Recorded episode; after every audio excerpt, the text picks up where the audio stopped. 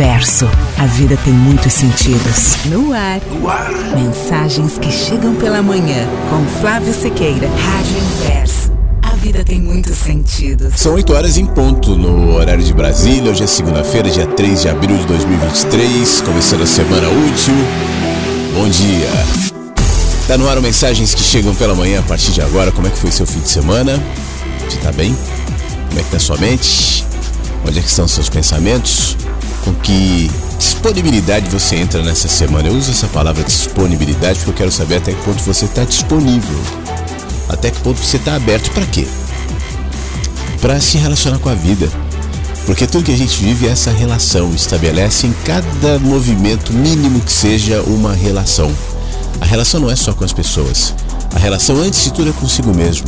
Quando você se relaciona com a vida, com o universo, com as pessoas, com os animais, com os acontecimentos, você está estabelecendo uma relação contigo também.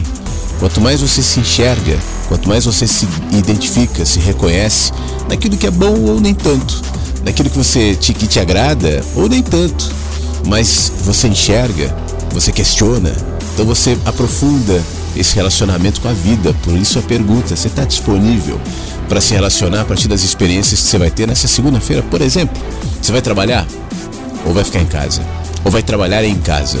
Ou vai trabalhar nas ruas aí dirigindo aplicativo? Sei lá. Você está caminhando agora? Está correndo? Está na academia? Está fazendo o quê? Isso tudo é relação também. Que a relação se aprofunde na medida em que a gente vai baixando as guardas e nos acostumando a isso. a nos expor aos sentires, às impressões que a vida vai nos trazendo para que a gente cresça. Para mim, consciência é isso. É um movimento para dentro, de me conhecer. Não necessariamente ter informações sobre o universo, a vida, mas informações sobre mim mesmo, no universo e na vida.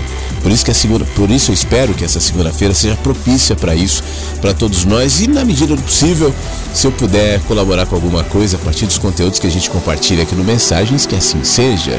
Músicas que tocarão, textos que eu lerei e, obviamente, as vozes, as participações, os comentários, os recortes de cotidiano que a gente vai abrindo nas janelinhas aqui do Mensagens que Chegam pela Manhã. A gente acaba visitando ruas, casas, trabalhos, aí você ouve barulho de carro, barulho de pássaro, barulho de galos e galinhas, enfim. o que estiver acontecendo nos contextos de pessoas que nesse momento estão com a gente ao vivo. Eu sei que você é uma dessas pessoas que está ao vivo agora, provavelmente. Pelo menos eu me refiro agora para quem está comigo aqui na segunda-feira. Caso seja, abra uma janelinha aí do seu contexto, do seu cotidiano e deixe que as pessoas de alguma forma interajam com essa, este momento. Mande seu áudio aqui para o 51992461960. Você já gravou esse número da mente ou você anota aí na sua agenda? Você já sabe o número? 519 92461960. Você pode mandar texto também, mas os áudios têm prioridade, tá bom? É, e aí a gente vai conduzindo o programa na medida em que as interações vierem, na medida que os assuntos forem propostos, é, na medida em que você aparecer aqui e se manifestar no Mensagens que Chegam pela Manhã, que abre a semana do dia 13 de abril de 23 com o Bidis, é a primeira de hoje no Mensagens que Chegam pela Manhã.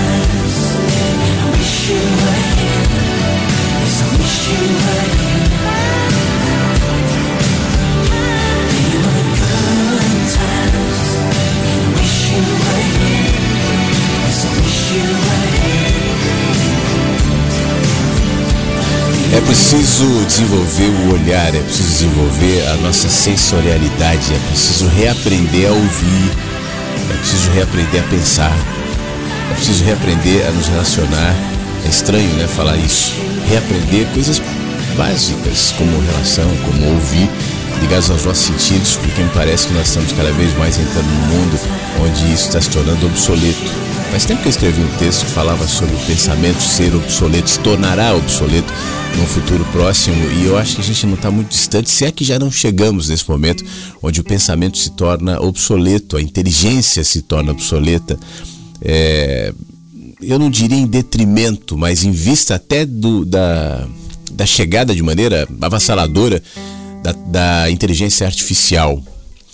Está é, tá acontecendo um debate no mundo em relação à pertinência da inteligência, da, inteligência artificial. O Chat GPT é um desses é, ícones, né? É, não porque ela seja propriamente má ou boa, como nada ligado à tecnologia é, ou, ou à própria ciência. Eu acho que a gente não deve enxergar. Aliás, eu acho que a gente não deve enxergar nada essencialmente como bom ou mal. É, tudo depende de como isso vai nos tocar e de como nós tocaremos isso. Que tipo de sinergia determinados eventos são capazes de gerar. A ciência é responsável por grandes feitos na humanidade, grandes coisas maravilhosas. E ao mesmo tempo também é possível você olhar a partir da ciência grandes tragédias foram estabelecidas porque a ciência é só uma ferramenta. Quem opera essa ferramenta são seres humanos. Assim, são sistemas econômicos, sistemas políticos, sistemas religiosos, tudo isso são ferramentas. O sistema religioso é uma ferramenta para que os seres humanos expressem, a partir de uma cultura, a sua espiritualidade, que não tem nome, que não tem linguagem. Então você usa um copinho, como eu gosto de usar esse exemplo, né, para pegar água do oceano, porque com as minhas mãos as águas escapam. Mas eu não preciso pegar. Né? Outros acreditam que eu posso simplesmente nadar, usufruir e viver uma relação com o oceano. Outros querem pegar, querem ter um certo controle, uma certa relação com aquilo, então tem o seu copinho. Então são sempre ferramentas. A tecnologia da mesma maneira, a ciência da mesma maneira, a educação. A educação é boa ou é má? Não sei, depende. A gente gosta de falar educação como algo positivo. O que falta é educação. Mas existem educações é, devastadoras. Eu vou te educar a fazer o mal, eu vou te educar a, a, a reagir de uma maneira negativa diante dos seus conflitos, dos seus problemas. Existe também. Né? O próprio nazismo foi uma forma de educação. Se você for olhar os números da educação daquele tempo, eram positivos, mas que tipo de educação antissemita, preconceituosos, violentas aquelas pessoas estavam recebendo? Então, a educação também é uma ferramenta como tudo. E aí a gente coloca a, a tal da inteligência artificial. É positivo ou é negativo? Talvez esse debate tenha sido potencializado nos últimos tempos depois de uma carta é, subscrita pelo Elon Musk e por outros pensadores pedindo a suspensão do desenvolvimento da inteligência artificial. E ao invés de ler um texto de literatura, como eu sempre faço todas as manhãs, até porque fazendo parênteses, quando eu trago literatura aqui para o nosso encontro, é também nesse sentido, não só para o nosso prazer, porque é bom, né?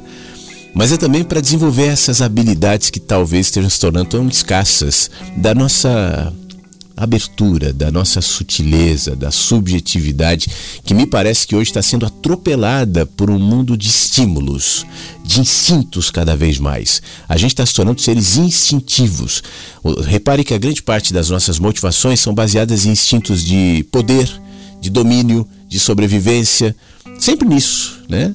É, o refinamento do pensar, a sutileza do olhar, a abrangência dos nossos sentidos, da nossa audição, da nossa relação, como eu dizia no começo do nosso encontro, com a vida. Isso está sendo sufocado. Até porque quando se fala em algum momento sobre consciência, muitas vezes está atrelado a algum tipo de utilitarismo. Tenha consciência para ser um grande vencedor, tenha consciência para ser um grande profissional, tenha consciência para ser um... Mas a consciência por si própria, em relação a mim, em relação aos meus contrastes, às minhas dores, às minhas dificuldades. É isso que fomenta a inteligência humana também, que não é a inteligência artificial, mas a inteligência humana. Nós não somos bibliotecas e a inteligência artificial está fazendo esse papel. Você, antigamente nas escolas, nas faculdades, uma das grandes é, utilidades de você decorar datas, de você é, essa coisa da decoreba mesmo tinha a ver com o fato de que os, os humanos eram os arquivos. Claro, tinham os livros, tinham as bibliotecas, mas é extremamente importante você saber números, datas, tal, até para reverenciar e entender a história e evitar outros erros. Mas hoje a tecnologia cumpre esse papel de uma maneira muito eficaz. A inteligência humana está sendo deslocada, e na minha opinião isso é positivo, pelo menos deveria ser assim, para um ambiente mais sensível, menos funcional, menos mecânico, menos repetidor, menos decoreba e mais sutil. E nesse caso, as artes, por que não a literatura, tem um papel importante. Eu estava até com texto aberto aqui para eu ler sobre literatura, talvez eu leia mais adiante, mas eu quero ler uma carta, que é o que está fomentando esse debate atual do Musk e de outros pensadores que escreveram, levantando hipóteses, perigos, possibilidades diante do surgimento e do crescimento muito rápido da inteligência artificial que tem se colocado de maneira quase que onipresente e se colocará assim em pouco tempo nas nossas vidas. Eu não estou com isso subscrevendo necessariamente essa carta, mas eu estou compartilhando contigo até para a gente pensar. E ela diz o seguinte: os sistemas de inteligência artificial, com inteligência competitiva com a humana, pode trazer profundos riscos à sociedade e à humanidade como mostra por extensa pesquisa e reconhecido por importantes laboratórios de inteligência artificial. Como se afirma no amplamente apoiado Asilomar All Principles, uma inteligência artificial avançada poderia representar uma profunda mudança na história da vida na Terra e deveria ser planejada e gerida com os correspondentes cuidados e recursos. Infelizmente, esse nível de planejamento e gestão não está ocorrendo mesmo que tenhamos visto, nos últimos meses, os laboratórios de inteligência artificial presos a uma corrida fora de controle para desenvolver e empregar cérebros digitais ainda mais poderosos que ninguém, nem mesmo seus criadores, pode compreender, predizer ou controlar razoavelmente. Recentemente, a gente até comentou aqui no Mensagens, houve aquela declaração de um dos engenheiros é, de uma inteligência artificial tentando é, argumentar que ela tinha consciência de si própria. Né? Isso gerou um grande debate e no fim das contas esse engenheiro foi demitido ali da empresa. Não lembro se era o Google, eu não lembro qual era a empresa.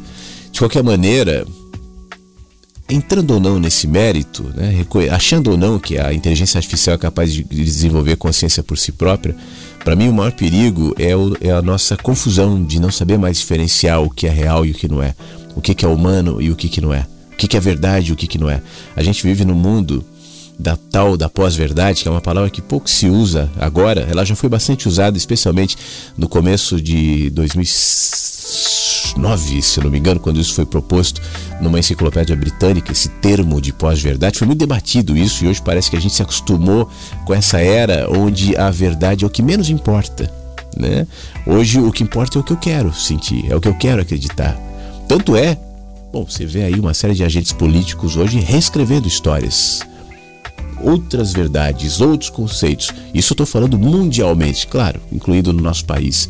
Os agentes políticos são beneficiários dessa possibilidade de reescrita da história. Eu modelo ela como eu quero. Como tem aquele meu vídeo, acho que você já deve ter visto, Conselhos para um Jovem Imperador e no final eu falo, é, a gente vai contando a nossa história enquanto, com outras palavras, né? mas enquanto estivermos no poder, até que depois outros ocupem esse espaço e recontem a história como quiserem. Isso está se tornando cada vez mais é, real e diante de um mundo tecnológico, será muito mais fácil você recontar uma história e recriar, por exemplo, imagens, cenas, matérias, personagens que já foram mas a partir de uma outra perspectiva. Diante dessa confusão que nós não estamos prontos como seres humanos para lidar, né, promovida pela inteligência artificial, pela tecnologia, o que serve como antídoto, se não a nossa própria consciência? Se não alimentar a nossa própria inteligência, não a partir é, única e exclusivamente do pensamento linear, cartesiano, lógico, mas especialmente do pensamento sensível, da consciência conectada à terra, à natureza e às pessoas. Esse é um diferencial que eu chamo de humanidade em relação às inteligências artificiais. Mas seguindo no, no, no texto, os sistemas de inteligência artificial contemporâneos estão agora se tornando competitivos com os humanos em tarefas em geral. E devemos nos perguntar: deveremos permitir que máquinas inundem os nossos canais de informação com propaganda e inverdades? Deveríamos desenvolver mentes não humanas que poderiam eventualmente nos superar em número e inteligência, nos tornando obsoletos e nos substituindo? Deveríamos nos arriscar a perder o controle de nossa civilização? Mais um parênteses aqui, não sei nem se o texto vai entrar nesse ponto, mas existe uma perspectiva de que muito em breve mais de 50% das profissões terminem diante da ocupação da tecnologia diante delas. Né? Eu dou até o meu caso aqui. Eu tenho recebido é, inúmeras propagandas de vozes artificiais. Né? Isso é um bom exemplo. Aquele locutor Sabe o locutor que lê Você não pode perder, carro, não sei o quê, aquela coisa impessoal, distante e tal. Isso já estava sendo se tornando menor por conta da técnica que requer uma locução mais presente, mais real. Antigamente o locutor falava realmente no Brasil, tá, lembra disso? Eu sei que não é do nosso tempo, mas você já deve ter ouvido alguma coisa antiga assim, né? Depois o locutor falava o vozeirão, aquela coisa que também não é natural, né? Você não chega, bom dia, me dá um quilo de café, por favor. Também não tem. Então foi se tornando próximo, real tal. E hoje a tecnologia está substituindo as vozes humanas. Você pode criar uma campanha publicitária sem pagar o salário, o cachê, enfim, do locutor, eh, e, e colocando uma voz artificial. Isso é cada vez mais inevitável. Que tipo de voz que vai restar? humana. Né? Eu estou aqui, por exemplo, falando, não o locutor, né? o Flávio, eu estou aqui conversando com você. Eu sou um humano, você também. Na nossa relação, na nossa troca humana, há trocas, como diz o próprio nome aqui, mas também há imprecisões, há também enganos, há dúvidas, há incompletudes, há reconhecimentos de humanidades e não só na área da comunicação, mas em qualquer movimento hoje, a humanidade vai ser o diferencial. Porque aquilo que pode ser calculado, organizado de maneira é, racional, enfim, isso tudo a inteligência artificial vai substituir. Deveríamos nos arriscar a perder o controle de nossa civilização? Essas decisões não devem ser delegadas para líderes do setor de tecnologia não eleitos. Poderosos sistemas de inteligência artificial deveriam ser desenvolvidos somente se estivermos confiantes de que seus efeitos serão positivos e seus riscos serão administráveis. E essa confiança deve ser bem justificada e crescer com a magnitude dos efeitos potenciais de um sistema. A recente declaração da OpenAI, a inteligência artificial, né, sobre a inteligência artificial em geral, afirma que, em certo ponto, pode ser importante contar com revisão independente antes de iniciar o treinamento de futuros sistemas e para os reforços mais avançados para estabelecer um limite para a taxa de crescimento da computação utilizada para criar novos modelos. Nós concordamos. E estamos neste ponto agora. Portanto, conclamamos todos os laboratórios de inteligência artificial a suspender imediatamente por pelo menos seis meses o treinamento de sistemas de inteligência artificial mais poderosos que o GPT-4. Essa pausa deveria ser pública e verificável e incluir todos os atores-chave. Se tal pausa não puder ser implementada rapidamente, os governos deveriam vir a campo e instituir uma, uma moratória. Os laboratórios de inteligência artificial e especialistas independentes deveriam usar essa pauta para, em conjunto, desenvolver e implementar um leque de protocolos de segurança compartilhados para o design e o desenvolvimento de inteligências artificiais avançadas, que sejam rigorosamente auditados e supervisionados por experts extremos e independentes. Esses protocolos deveriam assegurar que os sistemas que aderiram a eles são seguros, acima de qualquer dúvida razoável.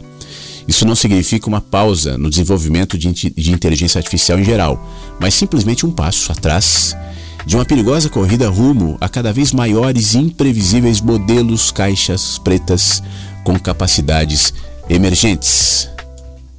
A pesquisa e o desenvolvimento de inteligência artificial deveria ser reorientada para tornar os atuais e poderosos sistemas que representam seu estado da arte mais acurados, seguros, interpretáveis, transparentes, robustos, alinhados, confiáveis e leais. Em paralelo, os desenvolvedor, desenvolvedores de inteligência artificial devem trabalhar em conjunto com os formuladores de políticas públicas para acelerar dramaticamente o desenvolvimento de sistemas robustos de governança das inteligências artificiais. Deixa eu fazer um parênteses. Quando eu falo aqui sobre a questão da, dos nossos sistemas é, econômicos, né? E a gente tem uma série de críticas, de propostas, de olhares aquilo que seria ideal, daquilo que não é bom. No nosso caso é o capitalismo, o sistema que teoricamente né, se coloca. Eu digo teoricamente porque se você for olhar para fundamentos do capitalismo, o sistema que nós temos aqui é outra coisa.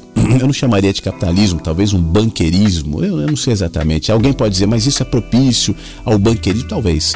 De qualquer maneira, os sistemas eles são sugados para além da sua própria ideologia inicial, e seja qual for o sistema, isso em todas as sociedades é verificável, para o que realmente importa, que é, em última análise, a sede de controle de poder desmensurada de seres humanos, não só dos que têm o controle de poder nas mãos. Eles são expoentes de uma condição que acontece naqueles que não têm também. E só não operam assim porque ainda não têm. Mas está no humano o que eu quero dizer com isso é o seguinte: esse debate em cima da inteligência artificial, essa pausa proposta de seis meses, eu acho que é pertinente como forma de discussão, mas enquanto a gente estiver olhando e debatendo diretamente a inteligência artificial, sem antes de tudo fazer um debate sobre o ser humano e aquilo que nós estamos fazendo com a nossa humanidade e aquilo que nós estamos propensos a fazer com ela, o debate direcionado exclusivamente à inteligência artificial, eu acho no, no mínimo, no máximo melhor, vai, vai retardar um processo que me parece inevitável. Essa supressão da inteligência é, humana pela artificial é um processo que começa na nossa desumanização e a, a imposição nesse sentido da inteligência artificial é só uma decorrência. Por isso, uma pausa na, no desenvolvimento de inteligência artificial não freia esse processo que não começa nela, na tecnologia propriamente, mas na nossa própria desumanização, e isso não é coisa desse século ou do passado ou do anterior, e talvez os seres humanos sempre tenham se colocado, à medida em que vai cedendo aos seus desejos, aos seus instintos, aos seus impulsos, à sua irracionalidade, e fechando os olhos para o que mestres da humanidade vêm propondo há muito tempo, mestres da religião, mestres da filosofia, mestres anônimos, que é a sua consciência, né? que é a sua humanidade. A gente se blinda para isso e se entrega aos devaneios, às luzes, às miragens à nossa volta. Então a gente vai perdendo essa capacidade, que é o que nos diferencia, por exemplo, da inteligência artificial. Por isso o debate focado na inteligência artificial é como um debate focado, por exemplo, nas ideologias econômicas. Tire uma e põe a outra. Freie essa, mude aqui, faça uma lei ali, altere isso aqui. Tudo isso pode ser pertinente em alguma medida, mas nada disso soluciona, porque o debate não é lá, a questão não é lá. Não são sistemas, sejam os sistemas tecnológicos ou sejam os sistemas políticos econômicos. São as pessoas. Mas seguindo no texto, isso deveria, no mínimo, incluir novas e capacitadas autoridades regulatórias dedicadas à inteligência artificial, monitoramento e rastreamento de sistemas de inteligência artificial altamente capazes e grandes pools de capacidade computacional. Sistemas de proveniência e marca d'água para auxiliar e distinguir o real do sintético. Isso é um negócio louco no mundo. Seguir o real do sintético. Você lembra que eu falei não só na semana passada também, mas eu tenho falado há algum tempo sobre a transferência de dados que gerará uma consciência atrelada a indivíduos. Porque, por exemplo, o chat GPT hoje é uma coisa aberta, né? E ele é só o comecinho do, de um processo que vai se aprofundar e se tornar cada vez mais fundido com a nossa condição humana, no sentido de tudo que você pensa, faz, navega, tal, tá aí. Tá aberto, né? É, quem, que, quem maneja isso pode ter acesso a você. A você. Criar a partir disso uma consciência e uma identidade ligada a alguém pode até ter morrido já. Será fácil. Vamos debater com Gandhi. Vamos voltar aqui à consciência. Jesus, seres mais distantes, é um pouco mais difícil, porque você não tem muitos dados para isso. Mas você pode tentar resgatar alguns, alguns conceitos históricos tal, e tentar formar aquela personalidade. Né? Por exemplo, Jesus. E depois é um pulo de colocar isso num corpo sintético. Nós que viemos da realidade analógica, nós somos formados assim, né? A grande maioria de nós, depois de 2000, 2000 e pouco, é que começou mais essa fusão com a tecnologia. Nós estranhamos demais isso, mas cada vez mais o estranhamento será menor, porque a familiaridade com a tecnologia, com os robôs, com a inteligência artificial vai ser incontestável na medida em que as pessoas nascerão nesse mundo. Não haverá referência do outro mundo, do mundo analógico, do mundo natural. Tudo vai estar muito misturado ao ponto de que será difícil você fazer críticas nesse sentido. Uh, é necessário institutos financiados para lidar com dramáticas disrupturas econômicas e políticas, especialmente a democracia que a inteligência artificial causará. Pera aí que eu me perdi. Ah, não, não, não, tá. Tô aqui no finzinho do texto. A humanidade pode gozar de um futuro florescente com a inteligência artificial. Mas antes disso, eu acrescentaria aqui, seria necessário mexer nos humanos. E aí eu volto ao meu ponto. Não é a inteligência artificial que deve ser alterada, mas é a humanidade que deve ser alterada especialmente o nosso conceito de humanidade, nosso conceito de consciência, nosso conceito de comunidade, nosso conceito do que é importante. E isso se faz no dia a dia. O debate reduzido a um tema, nesse caso da inteligência artificial, é necessário. Algumas regulações aqui são importantes e podem é, retardar um processo que me parece inevitável na medida em que a gente não discute o ponto, que são as pessoas. Ao sermos bem-sucedidos em criar poderosos sistemas de inteligência artificial, podemos agora usufruir de um verão da inteligência artificial, diz aqui o texto, no qual colhemos os frutos, projetamos os sistemas para o claro benefício de todos e damos à sociedade uma chance de se adaptar. A sociedade já suspendeu outras tecnologias com efeitos potencialmente catastróficos. Podemos fazer o mesmo aqui. Vamos gozar de um longo verão da inteligência artificial e não correremos despreparados para um outono decadente. Termina esse texto, então, que é um texto assinado por pensadores, inclusive ligados à tecnologia, como o próprio Elon Musk.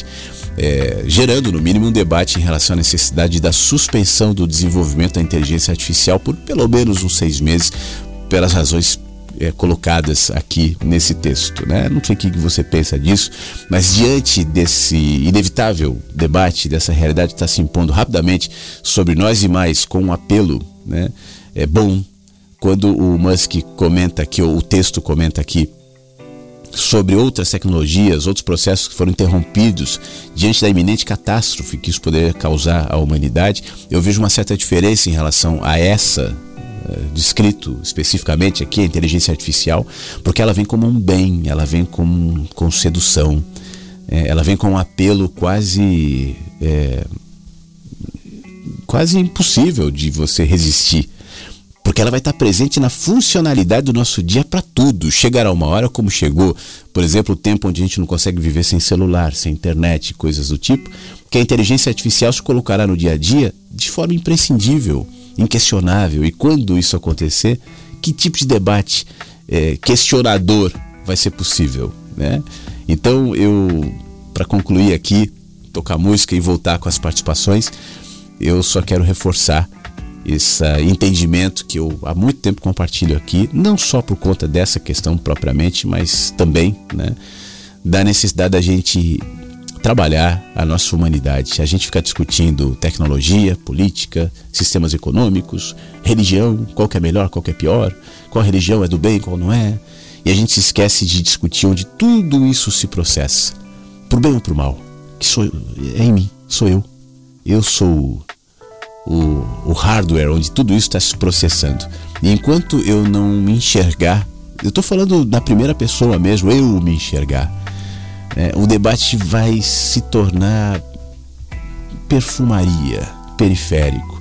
Ao me enxergar, promover onde estou, com o que sou, com o que penso, com o que faço, possibilidades para que outros também se questionem e se enxerguem.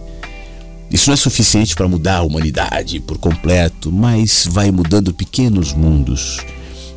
A tal, abre aspas aqui, da resistência, fecha aspas, diante dessa inevitabilidade, a meu ver, só acontece de maneira eficaz e duradoura nessa perspectiva.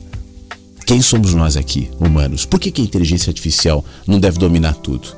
Já que nós só fazemos bobagens. Então deixa, assumam, será melhor para o cosmos a inteligência artificial mandando e os seres humanos vão ser escravos, operadores da inteligência artificial, por que não? Né? Por que, que o, ser, o ser humano tem que se, é, se impor e se colocar diante dessa, dessa, dessa ameaça? Porque nós temos algo que a inteligência artificial não tem, que é a humanidade. E se a gente negá-la e simplesmente nos é, incorporarmos a essa lógica hedonista, essa lógica vazia desse mundo de hoje, não faz muito sentido mesmo. Então eu começo essa questão, eu começo esse olhar, eu começo esse movimento em mim. Em mim. Isso é o máximo que eu posso fazer. Eu volto daqui a pouco com as participações de WhatsApp aqui, tá bom?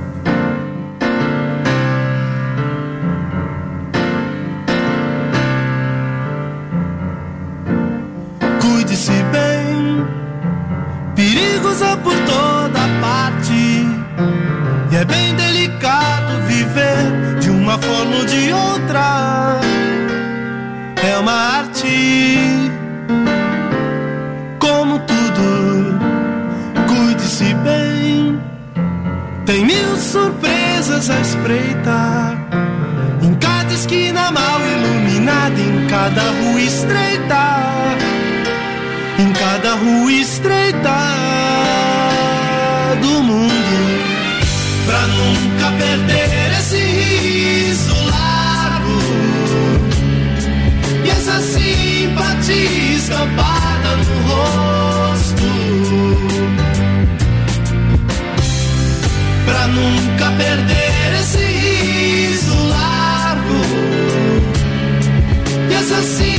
simpatia estampada no rosto.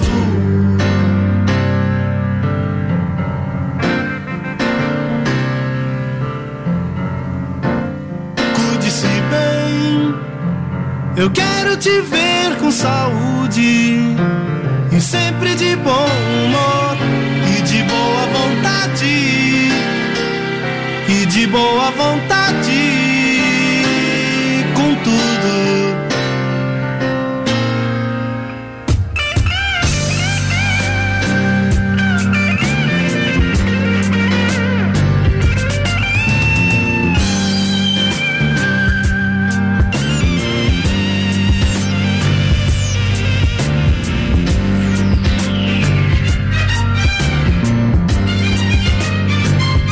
Enquanto eu ouço o Guilherme Arantes, eu estava pensando aqui. Primeiro, né, não se trata de uma crítica à tecnologia ou inteligência artificial, como eu acho que eu deixei claro no meu comentário, mas assim, é, tudo, todo sistema que a gente cria, que é processado de forma independente, sem considerar a nossa humanidade, o que, que eu chamo de humanidade?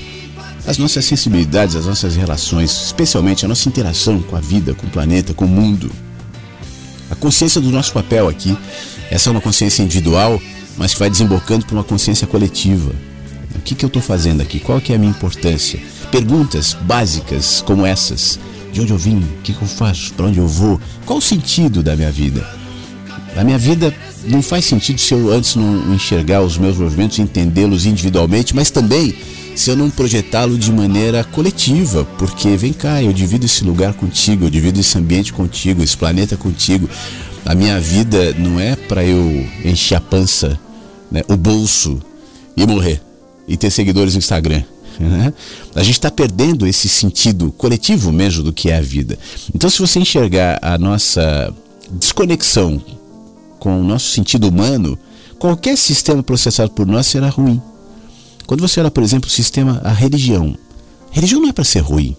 A religião é uma proposta cultural de abertura, como falava no começo da reflexão aqui, mas olhe ao longo da história quantas coisas horríveis, quantas maldades, quanta sede de poder, quanto sangue, quanta guerra, quanta humilhação, quanto domínio desnecessário em nome da religião. O problema é a religião? Eu não acho.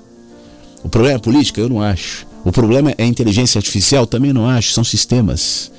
O problema somos nós que ainda nos recusamos a nos enxergar, que ainda não alimentamos algo que para mim seria essencial debater. É em nós que tudo é processado. Eu acho que todo debate é secundário diante da necessidade de enxergar, de reconhecer que em nós tudo é processado.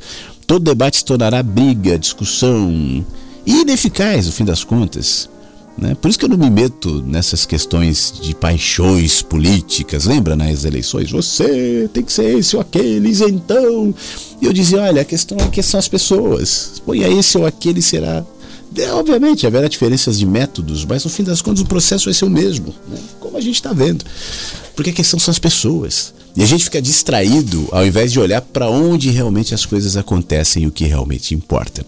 Mas enfim, é, deixa eu ir para os nossos nossas participações aqui pelo 519-9246-960. Essa chegou hoje às 7h10 da manhã. Vamos ouvir. Bom dia, Flávio. Bom dia, Inversos.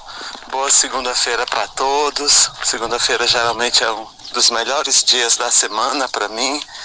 Não sei porquê. Estou indo trabalhar, caminhando aqui até me encontrar com o ônibus, contemplando a paisagem, muita chuva nesse final de semana, estradas alagadas. E agora há pouco passei ali por uma poça d'água, água bem paradinha, o sol nascendo e toda aquela paisagem real sendo refletida nitidamente naquela água calma. E aí eu fiquei pensando, vida real ali, ilusão aqui. Então, qual das duas a gente se apega hoje? Na vida real ou na ilusão? Um grande abraço, fiquem bem. Meu amigo Fábio, bom trabalho para você, fique bem. Essa imagem que ele descreveu ele me mandou aqui no WhatsApp e eu vou fazer o seguinte. Lembra que eu comentei semana passada que eu vou tentar habilitar aqui no site da rádio um espaço para fotos, né? Tem um espaço que eu dei uma fuçadinha assim, te confesso que depois eu esqueci e não mexi mais nisso. Mas eu vou tentar fazer isso agora. É, se eu conseguir durante o programa, eu vou avisar aqui para você poder ver essa foto que o Fábio linda, uma foto linda que ele compartilhou da, da poça d'água, do sol nascendo. Eu vou tentar começar por essa, tá? Aí de repente a gente institui isso, fala, olha, fotos, as fotos do programa, do dia, porque muita gente manda. Olha aqui o meu jardim, olha aqui a, uma, um pássaro, olha, enfim, coisas do dia a dia. Eu acho muito legal isso. Ou até fotos das próprias pessoas, se quiserem mandar, né? Por que não? A gente criar um álbum do programa no site da rádio, essas fotos vão sendo renovadas, substituídas tal. Eu acho que pode ser um recurso bem legal, até para as pessoas se identificarem mais. Então eu vou tentar começar pela foto do, do Fábio aqui, e eu aviso ainda hoje, tá? Mesmo que eu não consiga, enfim, eu vou, vou avisar o que, que deu. Aí você vai ter a chance de ver essa imagem linda aqui. Mas eu já agradeço, meu querido Fábio. Bom dia, bom trabalho. Provavelmente ele vai ouvir o programa depois no site da rádio.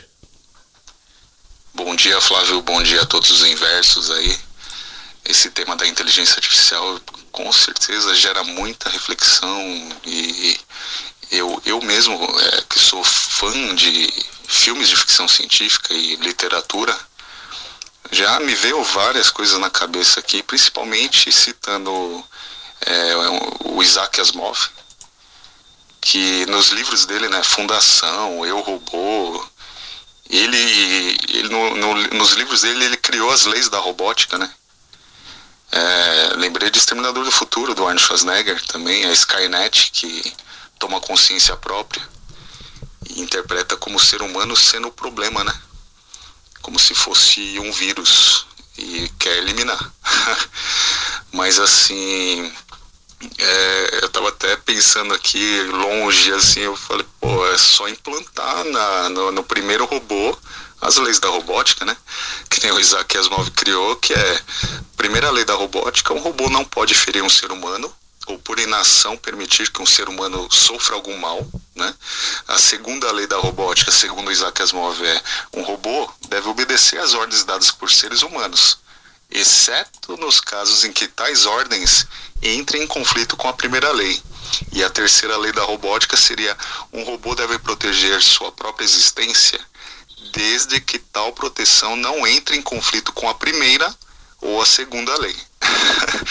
Pronto, colocou isso aí, dá para viver de boa com os robôs aí no futuro aí. E outra, é que nem você falou, Flávio.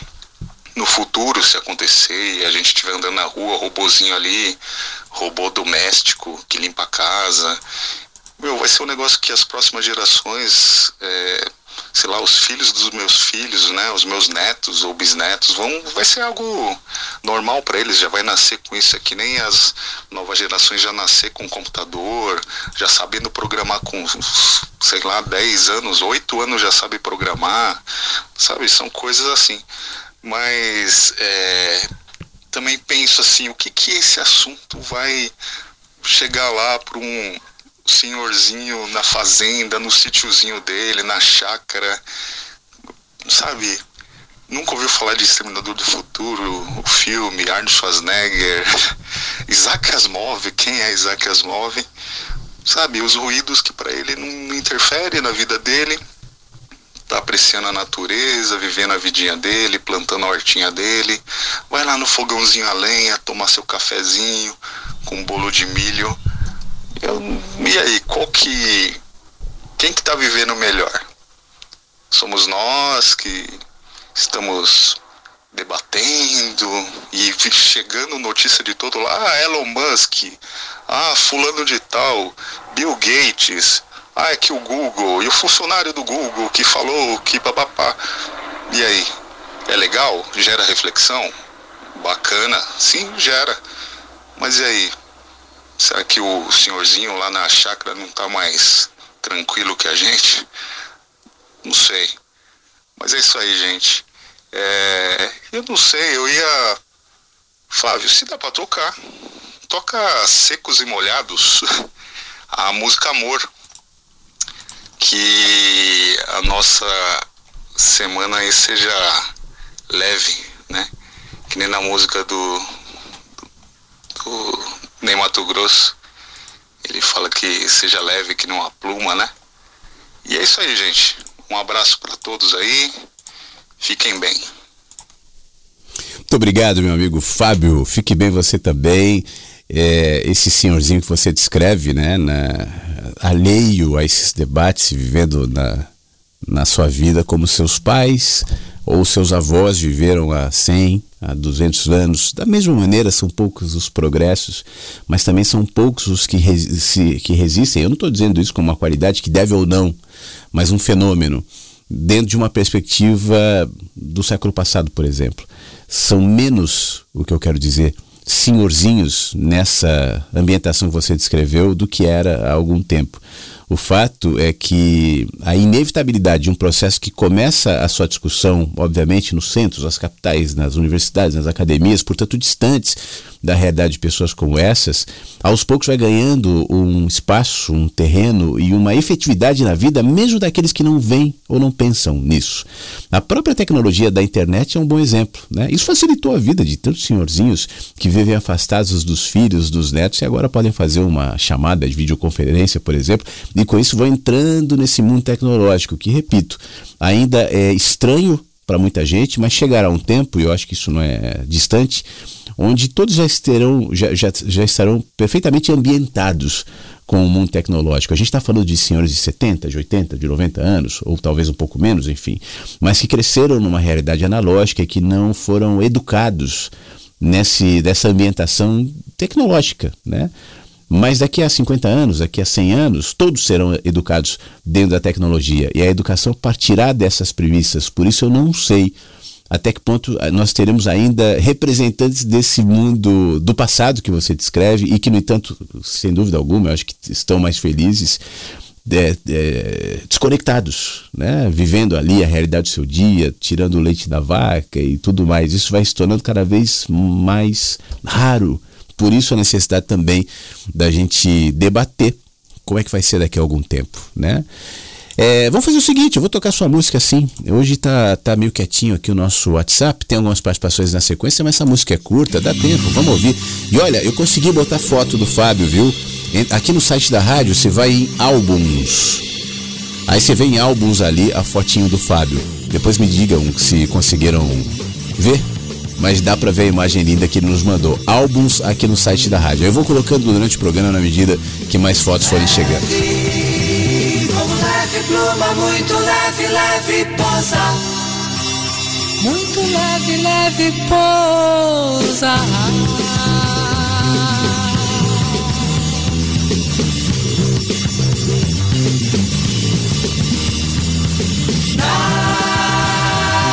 posa. Na suave coisa, suave coisa nenhuma, suave coisa nenhuma.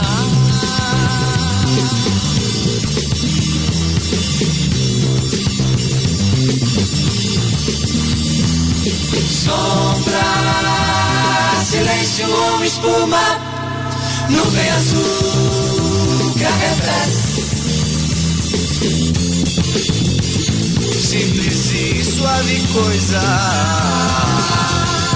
suave coisa nenhuma que me amadurece.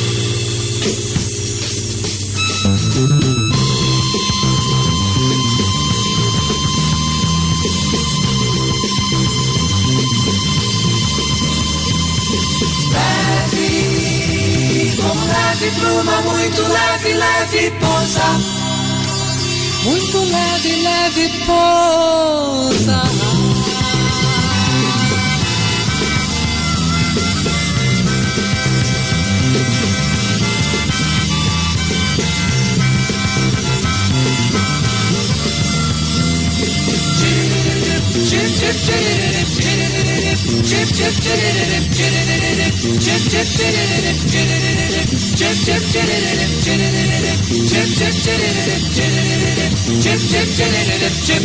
Bom dia, Flávio. Bom dia, Inversos.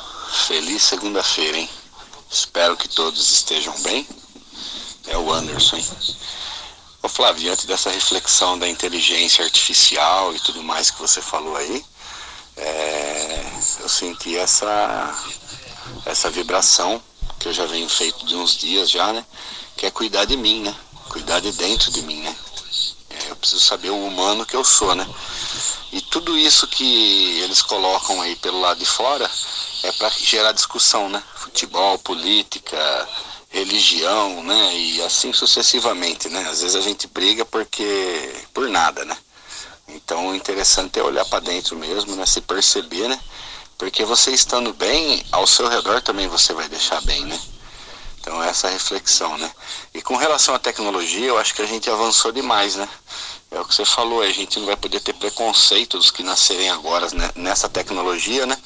Porque a gente está passando por essa transição, né? A gente veio lá do em mais de 40, né? A gente veio aquele mesclado, né? Final dos 70 com começo dos 80, aí já mudança nos 90, né? E hoje estamos aí no, nos 20, né? Nos anos 20 de 2000, né?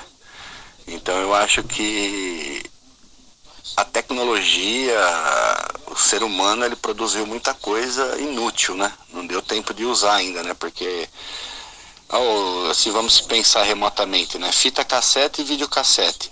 Poderíamos estar usando até hoje, os dias atuais, né? Mas ao, ao avanço a tecnologia que virou, né? Já estamos se falando em é, holográfico, né? Imagem holográfica, né? Então, eu acho que não, a gente devia dar uma segurada no, no freio aí, igual o texto que você leu aí, o Elon Musk, né? A gente precisava dar uma pisada no, no freio aí, né? Tipo, a pandemia, ela veio para dar uma ressuscitada em algumas coisas que estavam paradas ali no tempo, né? O resgate de algumas coisas, né? Mas a gente tem que desenvolver a humanidade, hein? Porque desde quando o homem é homem, ele precisa acordar, ele precisa dormir, ele precisa beber água, ele precisa se alimentar, né?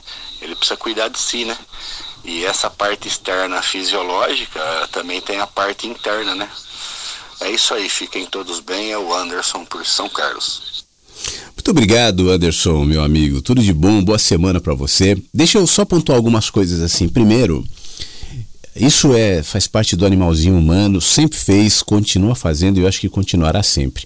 A gente tem medo de tudo que é novo, né? Aquilo que a gente não tem ainda lastro, é, para nos garantir algum tipo de segurança é temido. Então todo ou todo não, mas algumas pessoas idosas, muitas pessoas idosas, por exemplo, é, tendem a temer é, uma, uma outra realidade. Por isso que as gerações geralmente olham para as as gerações passadas, né, olham para as gerações atuais com um olhar de reprovação, dizendo mais no meu tempo. Mas no seu tempo era outra coisa. Isso não quer dizer que deveria permanecer para sempre. Por exemplo, fita cassete. O exemplo que você deu, foi substituído por uma tecnologia muito melhor do que a fita cassete. Claro que eu sou saudosista, eu tenho saudade da fita cassete e tal, mas fita cassete tinha uma qualidade pior, a fita saía ali, você tinha que botar uma caneta para rebobinar, para voltar.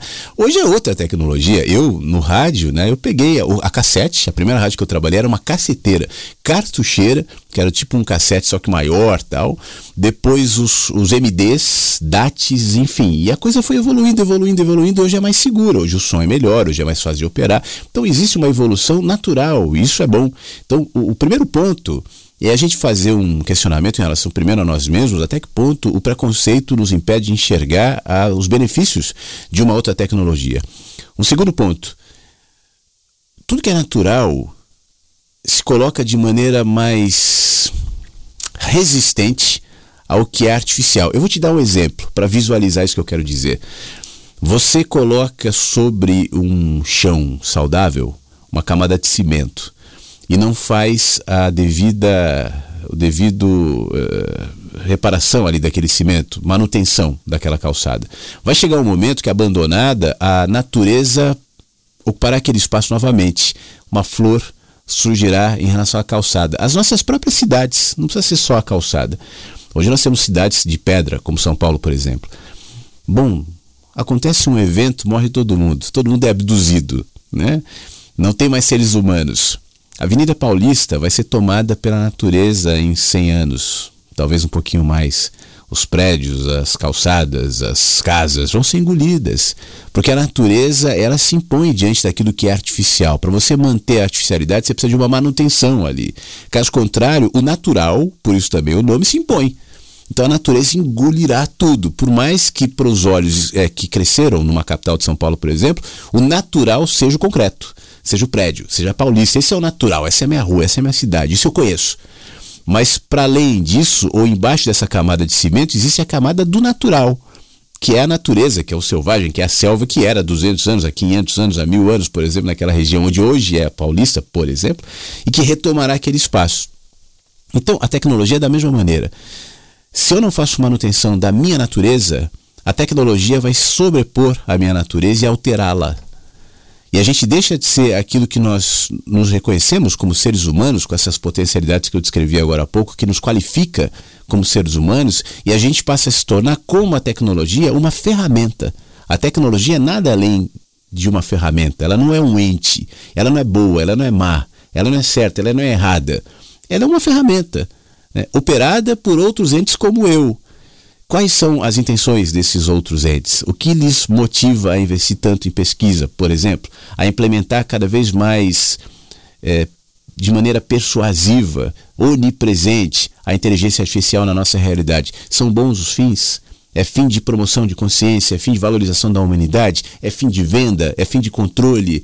É fim de poder? Qual é o fim dessas histórias? Por isso a discussão, aí eu volto para esse ponto, não deveria é, se reduzir à questão propriamente tópica ali da tecnologia, da ferramenta, ou dos sistemas políticos, ou dos, mas passar para a questão realmente essencial, que é a natural, que é a humana. Esse debate eu pouquíssimo vejo, ou para dizer que eu, que eu não vejo. Né? O debate sempre está na área periférica.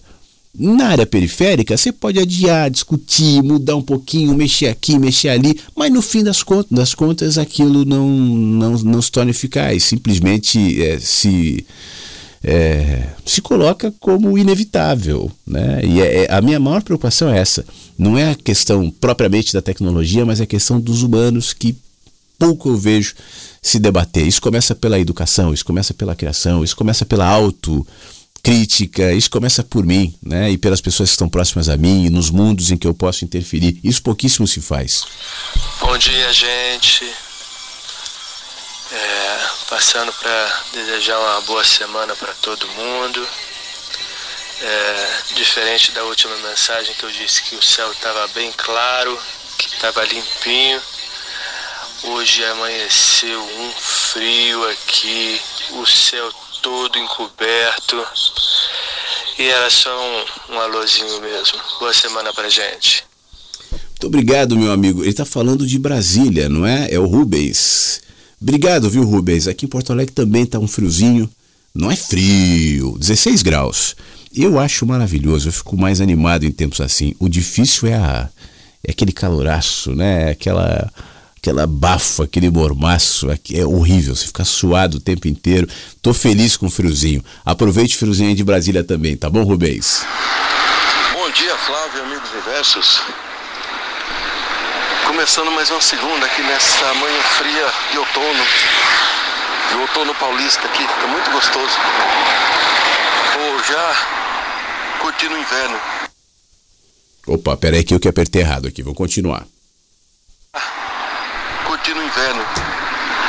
E, Flávio, sobre sábado eu não pude participar direito mesmo. Eu participei igual mandei um áudio cedo, mas a, a, no, no meio do caminho aconteceram muitas coisas que me impediram de ouvir. Mas eu ouvi depois e estou sossegado.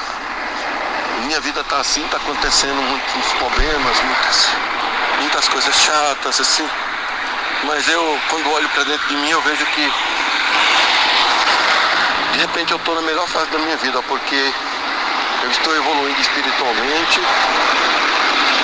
Todas aquelas coisas que eu boto na cabeça que vou fazer e que está ao meu alcance e que anteriormente eu não conseguia fazer, não porque eu não fosse conseguir, porque eu achava que não ia conseguir, portanto não tentava e aí não conseguia mesmo. E o fator, muitas vezes, de eu não conseguir era não ter tentado, né? Então, Flávio, eu, eu só vou mandar aí um áudio do Calcega para a gente refletir sobre a, a, o futuro da humanidade, né? Assim, no que a gente não. Nós, nós estamos tornando seres humanos assim mais digitais do que analógicos esses seres humanos que vão chegar às estrelas eles são seres humanos, vão ser seres humanos tec tecnicamente melhores que nós, mas talvez espiritualmente, talvez não, porque nós espiritualmente nós deixamos de desejar muito, né? E nunca foi forte do ser humano a espiritualidade, sempre foi onde ele se atrapalhou mais, né? Mas de qualquer maneira, é uma coisa para refletirmos, não para, não sei se vai ser bom ou ruim. Aí vai de, da análise de cada um, né? Mas de qualquer maneira é uma coisa interessante, vai ser inevitável. Vamos ver. Então vou só mandar o áudio hoje e fiquem todos na paz. Valeu. Vamos ver então o áudio que o Beto nos mandou do Calcega aqui, vamos ver. Agora vai.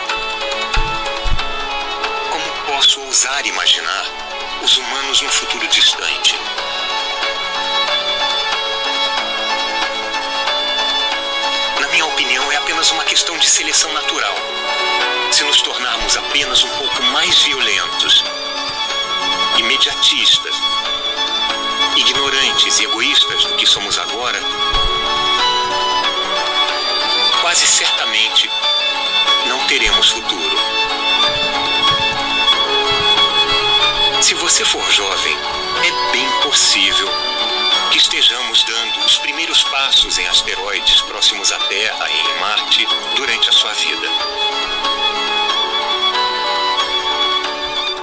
Quando estivermos prontos para ocupar até mesmo o mais próximo de outros sistemas planetários, já teremos mudado. A simples passagem de tantas gerações terá nos mudado. As circunstâncias diferentes em que estaremos vivendo terão nos mudado. Somos uma espécie adaptável. Não seremos nós que vamos chegar a Alpha Centauri e as outras estrelas próximas.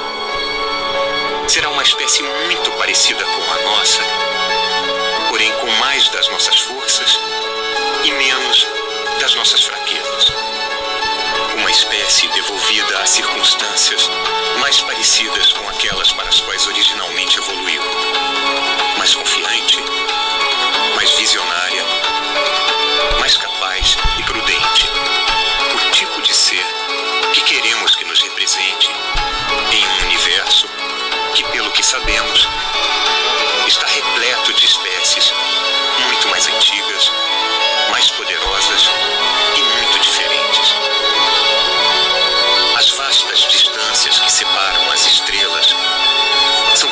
Providenciais. Seres e mundos são mantidos isolados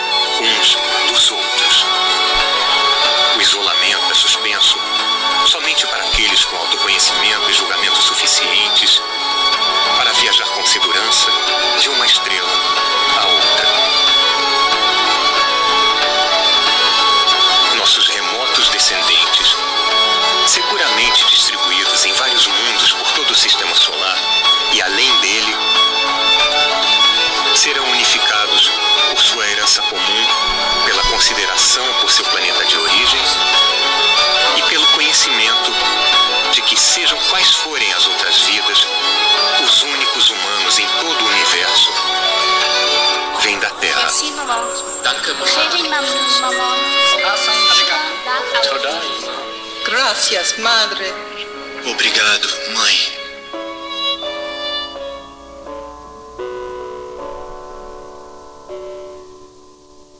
Tá aí o texto do Carl Sagan, do astrônomo Carl Sagan, Carl Sagan que morreu nos anos 90, né, 96, é, compartilhado pelo nosso querido Beto aqui. Eu, entre tantas coisas legais, eu fiz um, uma anotação aqui de uma frase dita nesse texto que eu acho que ilustra bem o que nós estamos conversando hoje.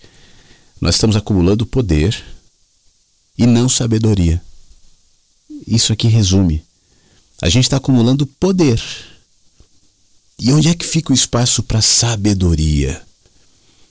Que tipo de poder nós precisamos? Bom dia, inversos. Ótima semana para todo mundo. E essa semana eu estou aqui já numa expectativa, porque eu vou voar novamente. É, nós vamos para São Paulo fazer uma visita para uma tia do meu marido lá em Guarujá. E vamos eu, minha filha caçula, meu marido, meu filho que já é casado e a minha nora. Minha filha e, a, e o meu esposo vão, vão voar pela primeira vez. E estão assim bem ansiosos. Então, é, eu estou aqui assim bem nessa expectativa, né? Junto com eles, que será um final de semana muito gostoso, cheio de novidades nessa cidade grande. Tem também lá a descida da serra, que diz que é bem tortuosa. E vamos na praia, enfim. Estamos aqui nessa expectativa boa, né? Desde agora já é, digamos assim, não é só a viagem, é toda essa arrumação de malas, é essa conversa boa que rola, que já, já nos leva além, né? Já nos deixa assim, viajando, digamos assim. ai, ai, vamos lá. Boa semana para todo mundo. Muito obrigado, Maristela. Eu fiquei curioso esse barulho de fundo. Parece um cavalo. Eu não entendi muito bem o que, que era esse barulho. Fiquei curioso, depois me diga. Em relação à viagem, poxa vida, aproveitem, vai ser bom voar, vai ser bom ir à praia, vai ser bom ir ao Guarujá, vai ser bom pegar a serra. Não fiquem com medo da Serra Tortuosa. Nossa, faz anos que eu não pego aquela serra em direção ao litoral de São Paulo. Que bom, aproveitem, vai ser bom chegar no céu, passar as nuvens e voar. Um beijo para todos vocês, para o seu marido, que seja muito boa viagem, para o seu filho, para todos que estiverem lá. Obrigado, Maristela. Vamos ver o Armandinho. Ô Flávio, meu querido, bom dia, bom dia para todos os amigos. Ao Fábio Rocha, é, Fábio Rocha, eu sou um primitivo que usa da tecnologia e sinceramente isso me fascina, sou fascinado. Eu venho lá do tempo das cavernas e esses trem aí me fascinam, cara, mas bem que eu queria ser aquele velhinho lá no fundo do grotão, sabe? Bem que eu queria. Embora essa tecnologia toda seja fascinante, eu vejo um esfriamento total da humanidade com essa tecnologia, sabe? Um afastamento daquilo que é puro, daquilo que é lindo, que é aquilo que é que nos religa com uma coisa que eu não sei dizer. Pode ser Deus. Então, é, é isso, cara. Eu a minha preocupação é quando essa informação toda, essa essa inteligência artificial se rebelarem contra os humanos. Puxa vida, acontecer igual nos filmes, hein? É, mas eu não vou viver para isso. Não, não vou não. Isso está muito para frente, né? Não vou viver para essas coisas, não. Tá bom? É isso aí, Fábio.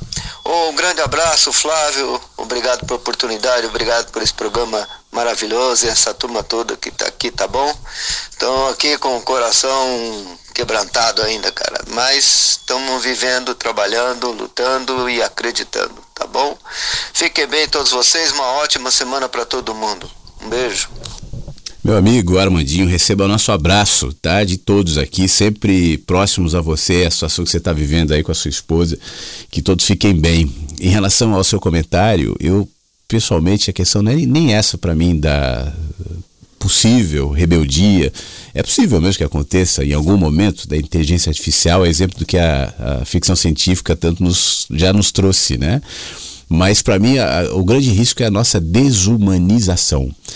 É, uma rebelião, uma guerra entre humanos e a inteligência artificial indicaria que os humanos de alguma maneira se posicionariam, tentando manter aquilo que carregam de mais precioso, que é a sua humanidade, diante, obviamente, uma iminência de, rebe de re rebeldia. Né? Mas, é, para mim, esse processo é sutil.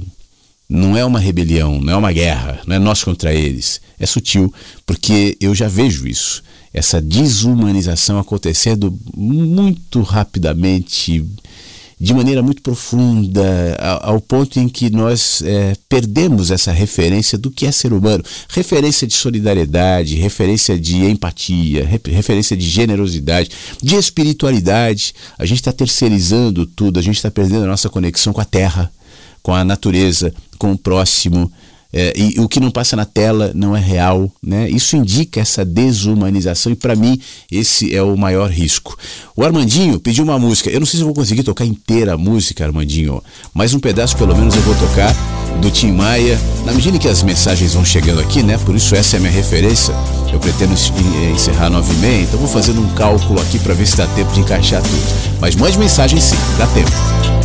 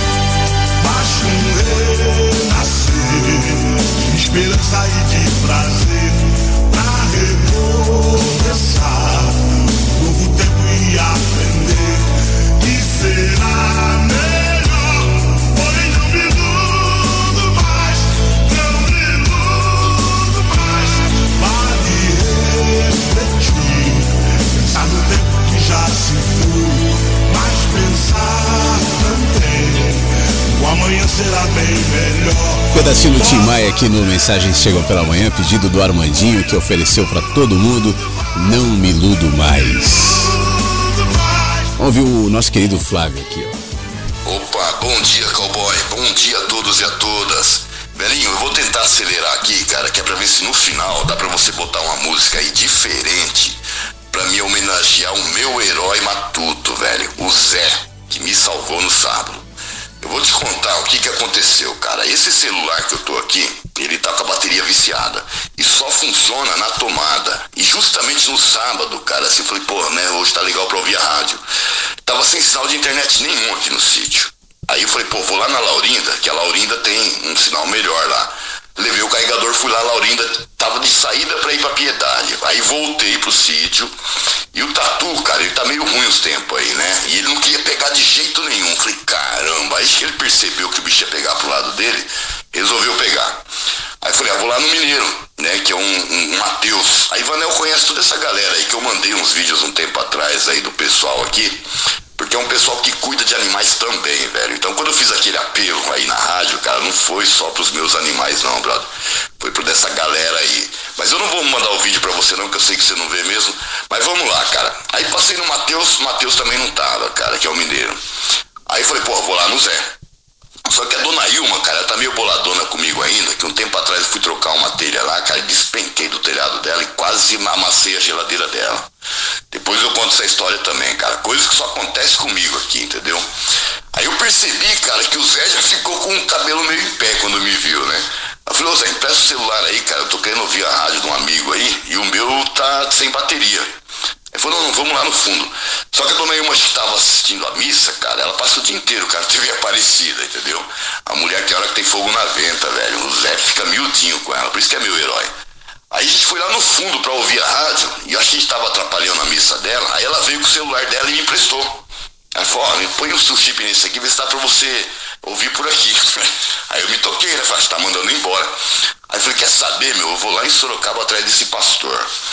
Aí peguei o tatu, cara, eu tava subindo, rodei acho que um quilômetro, o tatu parou. É, tem hora que ele esquenta, para, velho, e depois pega de novo. Mas eu não sabia se era gasolina, porque ele tá sem marcador de combustível, né? Ou se é porque tinha esquentado mesmo. Aí, aí nisso, cara, botei o chip no celular, acabei de instalar o WhatsApp e o Zé me liga. Ô, onde você tá? Ah, Zé, eu tô aqui perto do Massato, cara, eu tava indo pra Sorocaba, o carro parou. Aí falou, não, porque eu, eu vi a Kiara no quintal com um monte de papel na boca, acho que caiu da sua carteira. A cachorra tinha pegado minha carteira, velho, umas pastor, uma pastora que ele tem lá. Na verdade são três, que é uma outra história que eu contei no vídeo também. Oi, Vanel, falando nisso, põe sua voz aí, mulher. Você tem uma voz bacana, meu, vamos trocar uma ideia aqui na rádio também. Aí eu falei, ah, Zé, então faz o seguinte, meu, segura aí, cara, que eu nem vou pra Sorocaba. A hora que eu voltar, eu passo aí e pego. E nisso sintonizei na rádio, né? Tava ouvindo a rádio. Aí Daqui a pouco eu olho no retrovisor assim, eu vejo o Tiocão e a Kiara, que é um casal de pastor. Tiocão é um pastor surdo, já tá velhão já, né? Aí eu olhei logo atrás assim, eu vi o Zé, cara, vindo com um monte de papel na mão. Cara, eu me senti tão honrado, velho, de estar tá vivendo nesse lugar aqui.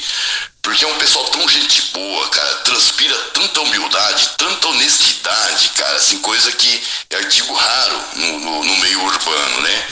E eu fiquei olhando aquela imagem, cara, e uma coisa que eu achei muito bacana, ô velhinho, é que a hora que ele chegou no carro, irmão, você tinha, você tinha acabado de colocar o meu áudio no ar e você tava mandando um abraço pro casal. Eu falei, Zé, tá falando de você aqui, cara. Cara, você precisava ver o olho do cara brilhando, irmão, sabe? Eu me senti emocionado na hora. E falou, ele mandou dar um abraço em você, eu vou dar um abraço. E o povo aqui é meio acanhado, sabe? Você vai dar um abraço, você acha que é frescura. Aí dei um abraço nele, cara, eu percebi assim, o olho dele encher de lágrima, velho.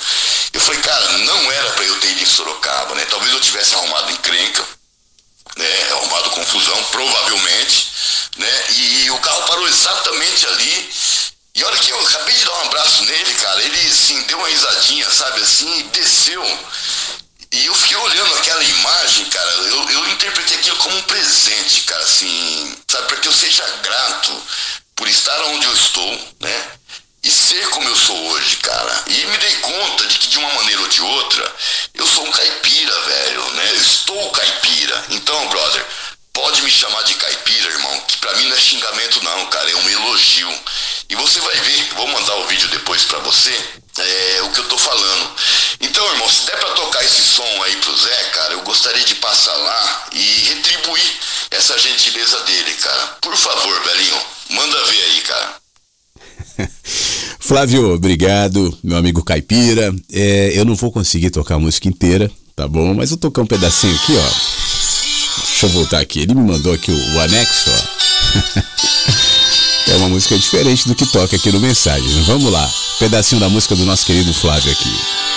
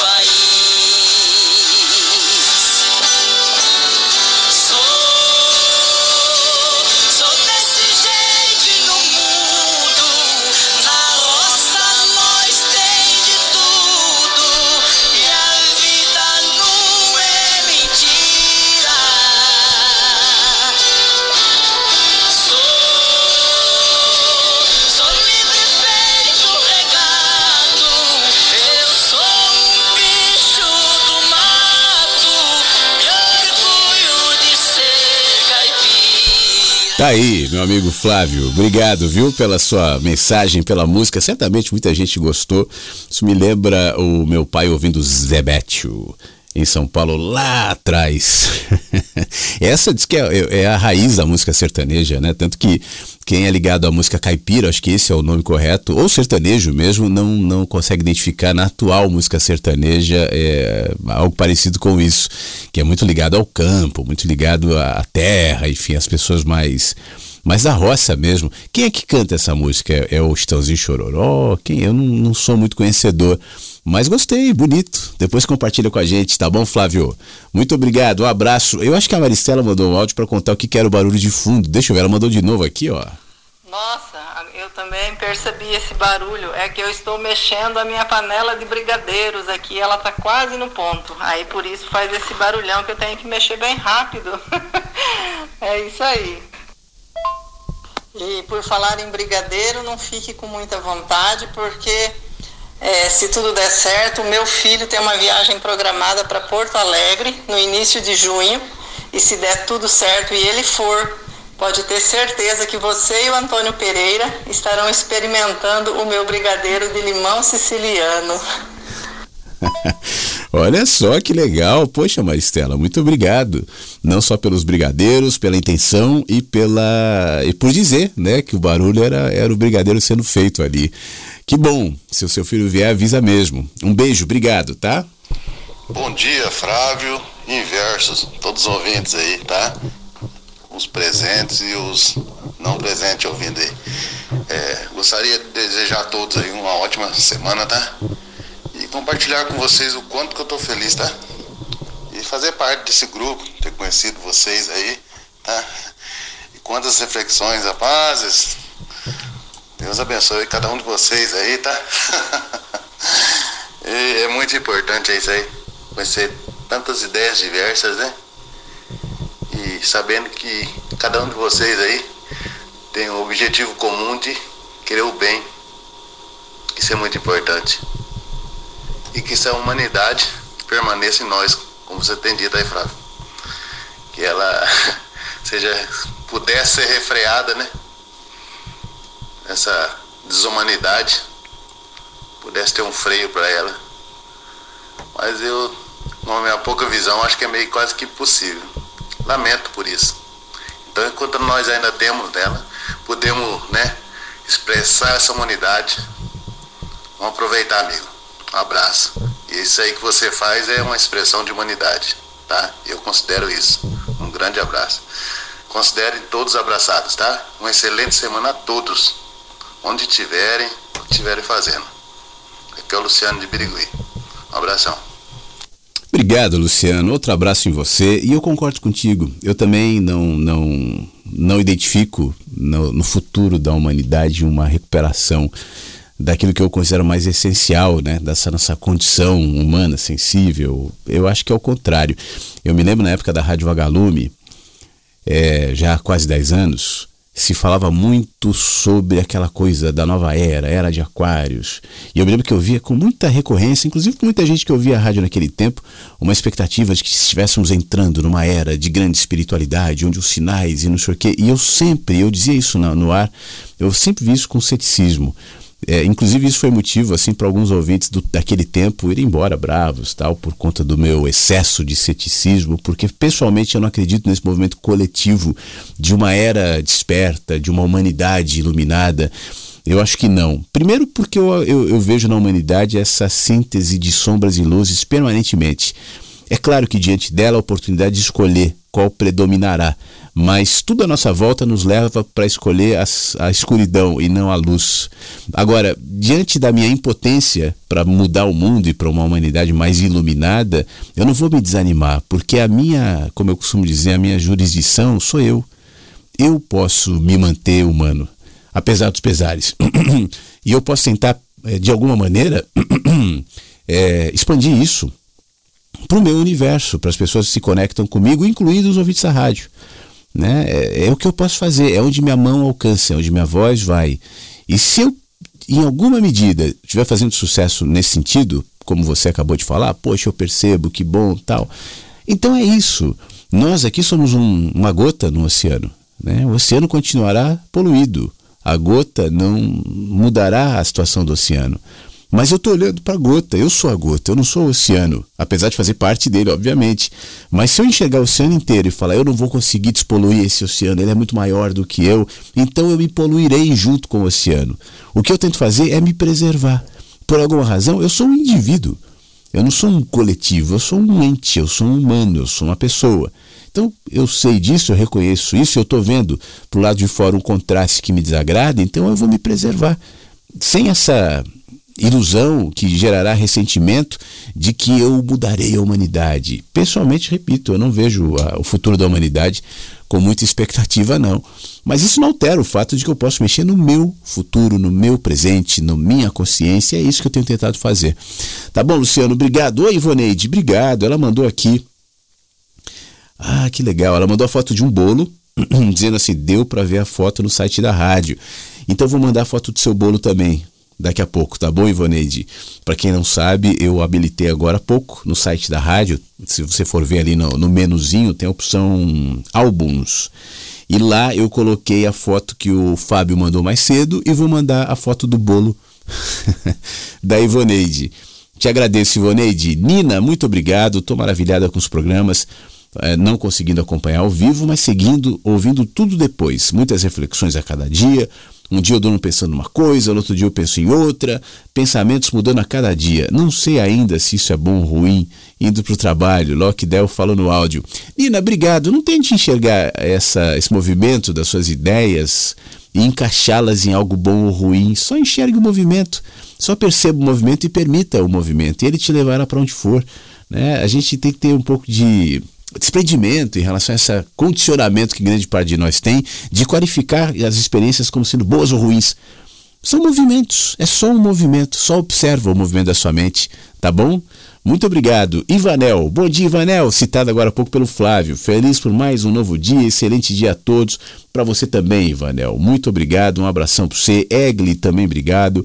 Aliás, a Egli manda umas fotos muito legais que eu também vou colocar já já no site da rádio, de, de chuchu, de mamão, da, da horta ali, do céu, enfim, da paisagem maravilhosa onde ela mora no interior de Minas. Muito obrigado, daqui a pouco eu coloco, tá? É, agradeço também mais uma vez o, o Armandinho, tal, que agradeceu, Rádio Inverso, a rádio que toca humanidade. Gostei do, do slogan. Chega um áudio, é, eu não sei se eu, eu vou botar, eu, eu, peço perdão por colocar em 1.5, um pouquinho acelerado o seu áudio, tá, Luiz? Mas é porque o áudio está um pouquinho longo, a gente está quase encerrando o programa, então eu acho que dá para a gente entender em 1.5. Vamos, vamos lá, se não der, eu vou desacelerando, acelerando na medida em que o áudio for sendo colocado. Bom dia, Flávio. Como é que você tá? Você tá bem? Leva mal não, Flávio, mas eu vou falar de um assunto que não tem nada a ver com o que você trouxe pro programa hoje. Foi mal. É, eu queria falar sobre o Terence McKenna, não sei se você conhece ele, é um cara no botânico, já morreu, é biólogo, que estudou e experimentou, ele mesmo provou na prática, fez uso de vários é, psicodélicos. Então, tipo assim, ele usava DMT, LSD, ayahuasca, cogumelo, cannabis e etc. Lógico, é importante diferenciar aqui que, por exemplo, cocaína e crack não é a mesma coisa de uma maconha, por exemplo. São drogas diferentes. É, e ele tinha uma visão bem diferenciada. E até as explicações dele você vê muita lucidez, que se assemelham a esse assunto que os místicos, não tô falando daqueles falsos, daqueles caras mais sinceros. Tô usando essa palavra mística, é uma denominação feia, mas é o que dá pra usar. É, e que você mesmo fala, Fábio. Ele dizia que a gente tem que quebrar essa fronteira e tocar o desconhecido, é, rejeitar os valores antigos, os valores antigos, ó, rejeitar os valores artificiais, os valores que a sociedade, que o ser humano, que os homens criam e impõem para nós. É, e ter contato com os valores reais da natureza, sabe? É, que mais que ele diz? Ele diz pra gente não consumir essa cultura, esse, que você mesmo disse, hein? Não assista TV, não se alimente de noticiários, não, não se alimente de ideologias. Crie as suas próprias, desenvolva as suas próprias, estimule a sua criatividade, sabe? É, explore, busque formas novas de viver, não siga os padrões, seja você mesmo, seja mais sincero consigo mesmo. E aí, ele fala isso sempre com auxílio dos, dos psicodélicos, que para ele são auxiliadores. É, inclusive tem a teoria dele do que o macaco, como o ser humano evoluiu de um macaco, para ele é simples, foi porque o macaco comeu o cogumelo e aí ele se desenvolveu e conseguiu evoluir. Meio que como se o cogumelo ampliasse a nossa consciência, sabe? Bom, dentro do que ele explica faz sentido, mas eu não sei de nada. É, que mais? Ele também diz que o ser humano, os seres humanos, né, a sociedade, o, sempre coloca pra gente uma visão negativa das coisas. Que foi como nosso amigo falou hoje mais cedo, que sempre tem algum assunto para fazer a gente ficar conflitando, brigando entre nós mesmos, né? Sempre. Seja política, ideologia, futebol, moda, qualquer coisa a gente consegue discutir, sabe? A alimentação que você come, os animais, é muita coisa. A gente pode brigar por qualquer coisa. Mas ele diz que sempre eles fazem isso e colocam a gente com uma visão negativa do futuro. E a inteligência artificial também se coloca como uma visão sempre negativa. Tem os filmes, como o rapaz falou também, né, do, do, do Exterminador do Futuro. Eu assisti esses aí quando eu era criança. E, e ele diz que a natureza, a realidade, é que o futuro vai ser muito bom, é positivo. Eu expliquei errado. Que na verdade o futuro é positivo, não quer dizer nada. Ah, meu Deus do céu. Ele diz que a gente vai, que a gente tem que mudar essa visão, porque nós é que estamos construindo. E o truque é a gente acreditar que já tá tudo perdido, quando na verdade sempre depende da gente. Isso aí me deixa um pouco triste, sabe? Porque eu não vejo isso em mim, eu teria que ver isso em mim, eu sempre vejo nos outros. Mas que pra mim é meio complicado, porque eu ainda não aceitei legal esse fato de que cada um tem que se preocupar consigo mesmo e cuidar de si mesmo, sabe? Porque, pensando logicamente, a prioridade de um órgão do nosso corpo tem que ser ele mesmo. Ele tem que fazer tudo pensando nele mesmo. O cérebro tem que pensar nele mesmo em primeiro lugar, o coração nele mesmo em primeiro lugar, o pulmão nele mesmo em primeiro lugar. Porque se eles não pensarem em si mesmo em primeiro lugar, aí nós, o corpo todo é que tá ferrado. Todos os outros órgãos estão ferrados e por tabela nosso corpo. Ou seja, nós, nesse plano, estamos ferrados. Então, será que também para a natureza é a mesma coisa? Cada um tem que ter o foco em si mesmo. E aí entra uma pergunta muito chata que eu sei que você não gostaria de responder, que é: será que os psicodélicos ajudam mesmo de fato? Ou eles só iludem? Luiz, obrigado. Imagina, toda pergunta aqui é, é liberada, tá? Deixa eu rapidamente fazer algumas pontuações em relação ao que você comentou. Primeiro, sobre os órgãos pensarem em si mesmo, e você tem razão nesse sentido, no entanto, eles pensam em si mesmos, se é que a gente pode usar esse termo, né? É para promover uma harmonia entre todos. Porque se o coração pensasse em si próprio e dissesse: vem cá, é injusto eu ser um coração, eu quero ser um rim. E vou trabalhar junto com um rim. E o rim, ao, ao contrário, dissesse: não, o rim não é mais a minha, agora eu quero ser um pulmão. O corpo entraria em colapso. Então, se cada um existe ou pensa ou trabalha isoladamente, é pelo benefício do corpo inteiro. Né? Nós na sociedade também, cada um tem uma, um ofício, uma vocação, um talento, um olhar, um pensamento. De maneira nenhuma, uma sociedade onde todos pensassem da mesma maneira seria uma sociedade boa. Eu acho que é horrível. Todo pensamento totalitário é horrível. Eu sou totalmente a favor da diversidade de pensamentos, olhares amplos que se complementam em prol de uma harmonia. E então, ainda que cada um haja de maneira isolada, a gente constrói uma coisa só, que é um corpo, com várias habilidades, com várias é, tendências. Em relação aos psicodélicos, é, eu, eu, sempre falo isso aqui em relação a tudo, eu incluo psicodélicos e drogas de maneira geral. Eu não vejo nada é, sob a perspectiva maniqueísta. É mal, é sempre mal, é bom, é sempre bom. Eu acho que tudo depende tudo depende. Pessoalmente, eu nunca usei. Não, não gosto. Não. A única, se, se, se eu for chamar de droga que eu uso, é café. Essa eu uso muito. e cachimbo. Cachimbo com muita moderação, porque eu sei que é um negócio que não é bom para a saúde, né? Então, eu gosto de cachimbo, mas é assim, é um cachimbo a cada seis meses. E, às vezes um pouco menos o prazo tal, mas é uma escolha minha. Eu não estou dizendo que todos devem ser assim ou assado. É uma escolha minha dentro de uma consciência minha que inclui a minha saúde, que inclui o meu corpo e tal. Mas isso serve para mim. Por isso eu não fico com proselitismo aqui. Agora, eu acho uma confusão essa ideia. Eu falava muito isso também na época da Rádio Vagalume, de que determinados psicodélicos promovem consciência. O próprio ayahuasca, ele entra nessa, nessa discussão. Porque isso, no meu caso, parte de um princípio do que de fato é consciência. E eu não acho que a consciência é exatamente eu enxergar alguma coisa em determinado momento por conta de algum recurso é, externo é, ter um pouco mais de sentido, né? No fim, essas drogas elas dilatam alguns sentidos. Então, talvez você tenha uma percepção num determinado momento, pelo menos são as histórias que eu ouço, em relação à conexão com a natureza, em conexão isso me desperta para uma consciência que, na minha opinião, não é a consciência que realmente gera sabedoria. E essa é a consciência que eu valorizo. Essa até onde eu sei, não é promovida por uso de nenhum psicodélico. A consciência que gera sabedoria tem a ver com o meu enxergar. Eu posso ter consciência da natureza, uso essa ou aquela psicodélico, ayahuasca e não sei o que, beleza. E eu conheço muita gente que faz uso desse recurso e aqui não há nenhum julgamento. Como eu disse, eu não estou dizendo que é errado ou que é certo. Eu só não vejo nisso movimento de consciência, assim como a própria maconha.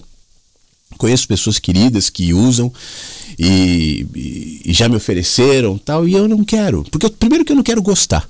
Vai que eu gosto.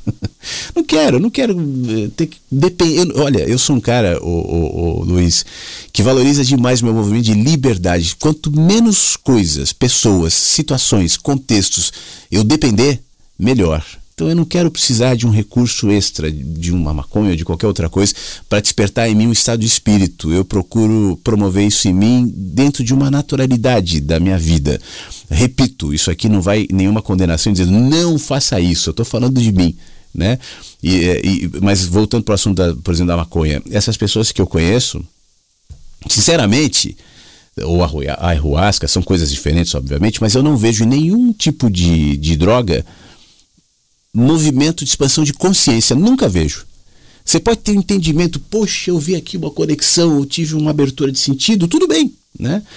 Mas eu acho confusão é, vincular uma coisa e outra, sabe? Para mim, a consciência e a sabedoria são coisas que você vai evoluindo somente na vida, na habilidade de viver, de ter as suas experiências e sobre elas projetar algum tipo de significado. Como eu falo sempre, consciência não é conhecimento não é sensibilidade. Consciência é outro movimento, é um movimento mais holístico, ele inclui tudo, inclusive acessibilidades, tal, mas ele não se reduz a isso.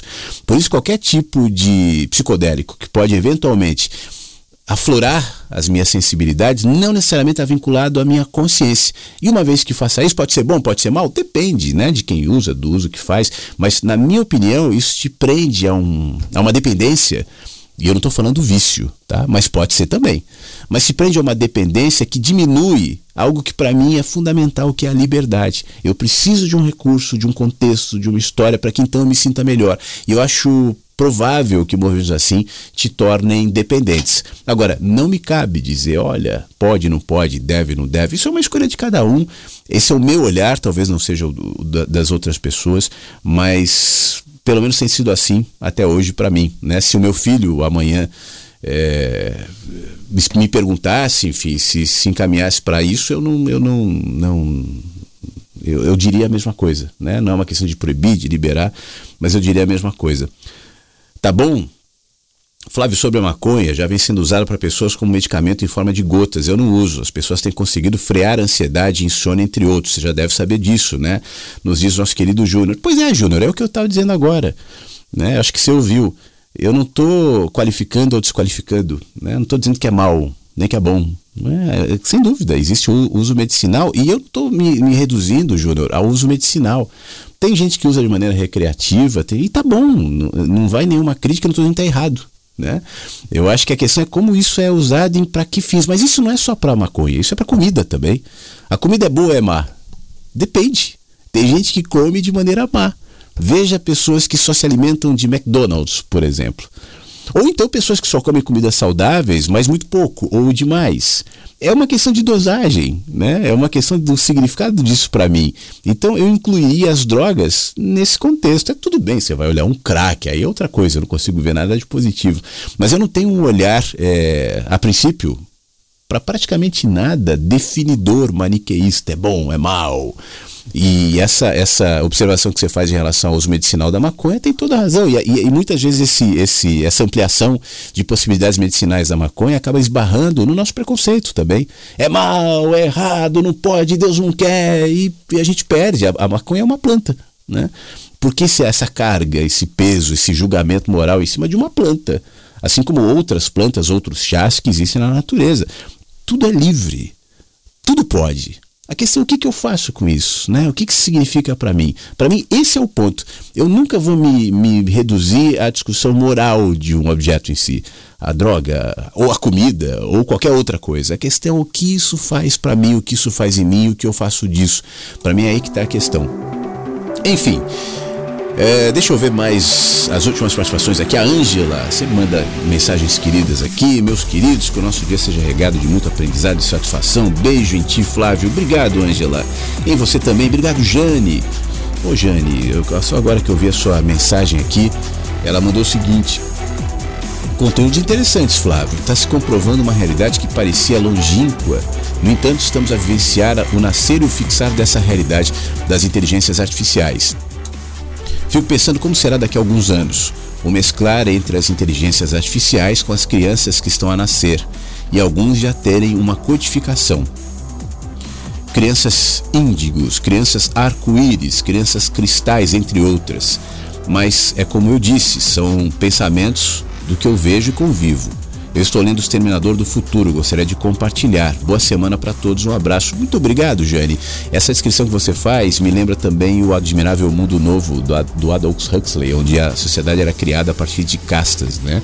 São previsões tecnológicas. Eu concordo, em algum momento alguém falou aqui, acho que foi o próprio Luiz, sobre as, as previsões um pouco catastróficas e amedrontadas. Isso está dentro daquele componente que eu falei no meu do programa, que é natural que nós tenhamos medo de tudo aquilo que é novo. Sempre foi assim e com a tecnologia não é diferente. Por isso esse é um assunto muito mais amplo. Não dá para olhar de maneira maniqueísta e dizer isso é um problema, vai destruir a humanidade, porque o futuro está aberto também. Quando eu falo sobre minhas perspectivas não serem tão otimistas em relação ao futuro, eu estou falando baseado naquilo que eu tenho visto até aqui. Agora, amanhã qualquer coisa pode alterar radicalmente? Ué, nada nos garante nem que sim, nem que não, né? Pode mudar, tá tudo aberto. No entanto, eu acho uma luta infrutífera a expectativa de que eu vou mudar a consciência da humanidade e a, e a consciência global, porque até hoje não tem acontecido. Né? Eu acho um pouco ilusão essa coisa de que a humanidade está se encaminhando, porque antes falávamos aleluia, agora nós falamos namastê. Isso indica que a sociedade. E mesmo essa coisa dos OVNIs, né? A gente pode até fazer um programa sobre isso depois, de repente, essa semana a gente entra nesse assunto. Mas essa coisa dos OVNIs como uma redenção da humanidade, como uma troca de sinais daquela espiritualidade religiosa do passado e até hoje ainda muita gente dizendo um dia no futuro Deus voltará e nos salvará tal. Isso é redirecionado para os ETs que virão para trazer ensinamentos e sabedoria para a humanidade. E a gente fica nessa expectativa sem saber que a sabedoria é uma construção cotidiana, a partir do simples, a partir do meu movimento como gente e do meu papel na humanidade com as pessoas que eu convivo, aonde meu braço estica, aonde a minha voz vai e naquilo que eu posso fazer. Essa é o meu chamamento para ser alguém consciente. E enquanto eu estiver esperando um movimento extraordinário, e aí eu incluo a questão do Luiz, até com recursos externos, né? É, eu perco a dimensão do ordinário, do micro, porque talvez não seja muito estimulante pensar, ou desafiador pensar que a sua consciência está aqui, Está no momento que você acordou a possibilidade de desenvolvê-la, né? Os recursos que você tem para se tornar um ser mais expandido. Não é no extra, é no ordinário. Eu posso ter acesso ao extraordinário, inclusive via tecnologia. Por que não? Agora, se isso for feito sem a maturidade e a sabedoria do ordinário, então, como eu sempre digo aqui, o extraordinário me corromperá. A tecnologia pode ser, como tem sido em muitos momentos, maravilhosas, desde que operadas por entes que no seu ordinário estão evoluindo no processo de humanização. Agora, essa mesma tecnologia operada por gente que é, simplesmente está desconectado da sua humanidade vai provocar efeitos correspondentes na nossa raça e ameaçadores. Tudo para ser refletido, tudo em aberto. Jussara, obrigado pela sua mensagem também. É, são as últimas mensagens aqui pelo nosso WhatsApp. É isso. O, lugar, o Fábio Rocha viu a foto lá do professor Fábio que está no site, disse que maravilhosa, foto linda, legal. O Fábio. É, é, isso, então tá bom. Eu vou, eu vou colocar a, a, algumas fotos que chegaram no programa, inclusive o bolo da Ivoreide, incluindo o jardim ali da, da, da Egli. Vou colocar agora já. Terminando o programa, eu subo esse pro site da rádio e atualizo, você vai lá em álbuns e dá uma fuçadinha. E eu vou trocando as fotos na medida que outros programas vierem e outras fotos chegarem, tá bom? Um beijo para você, bom dia, fique bem, se cuida, reflita sobre o que nós falamos e amanhã às 8 da manhã a gente se fala de novo aqui na Rádio Inverso. Até lá. Mensagens que chegam pela manhã com Flávio Sequeira, Rádio Inverso.